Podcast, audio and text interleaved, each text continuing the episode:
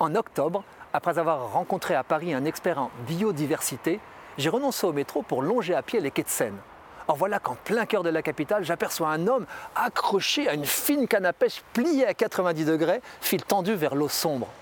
Beau poisson à coup sûr. Et joli spectacle pour le pêcheur que je suis et la dizaine de badauds chanceux qui assisteront au combat. C'est ainsi que les pêcheurs sportifs nomment le long bras de fer engagé entre pêcheurs et poissons. Le premier épuisé a perdu. J'ai filmé l'événement. L'ombre de la bête apparaît, sa tête émerge, mais replonge jusqu'à ce que l'animal finisse par rendre les armes. Le quai surplombait la surface de l'eau de plusieurs mètres. Si on l'avait tiré hors de l'eau, la grosse prise aurait cassé le fil.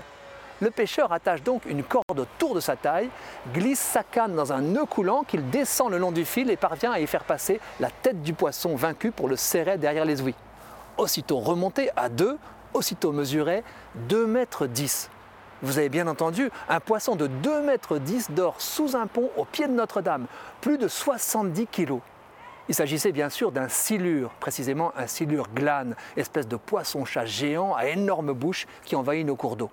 Peut-être avez-vous vu une vidéo de ce monstre d'eau douce s'échouant volontairement au bord du Tarn pour gober les pigeons venus s'y désaltérer. Couvert de mucus, l'animal est gluant, semble mou, mais il est robuste et montre une capacité de résistance qui réjouit les pêcheurs sportifs. À l'attitude des spectateurs parisiens de la Seine, on comprenait que la pensée animaliste était passée par là. Quelques gouttes de sang du poisson avaient coulé à cause de son hameçonnage. Le pêcheur rassura une spectatrice apitoyée, la blessure était minime et le poisson solide, les organes à protéger, deux moustaches et quatre barbillons sensoriels étaient saufs.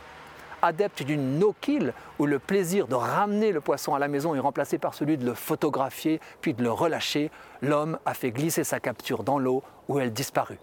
Il espère la reprendre dans un, dix, voire vingt ans. Silurius glanis peut peser 130 kg et vivre jusqu'à 60 ans. D'ici là, il aura continué sa vie de grand prédateur, tapé en embuscade au fond du fleuve, ravageur exotique d'espèces plus petites. Fallait-il laisser mourir le silure devant des citadins horrifiés? J'ai interrogé mon ami défenseur de la nature. Il aurait préféré qu'on le tue. Pas pour le manger, bien qu'on élève ce genre de poisson dans les pays pauvres. La Seine est encore un peu trop polluée. Mais pour éviter qu'il ne ruine davantage la biodiversité du fleuve. Nombre de passants auraient été choqués dans les couloirs du métro, un lobby animaliste nous a bien imposé ces affiches visant l'interdiction de la pêche à Paris, avec le slogan Les poissons aussi souffrent, eux aussi veulent vivre. Imaginons la censure si on avait remplacé le mot poisson par euh, devinez. À entendre les animalistes, le paisible pêcheur à la canne est au mieux tortionnaire, au pire meurtrier. Bref, le silure peut assassiner tout un écosystème et nous, pauvres humains, n'aurions pas le droit d'y toucher? On nage sur la tête.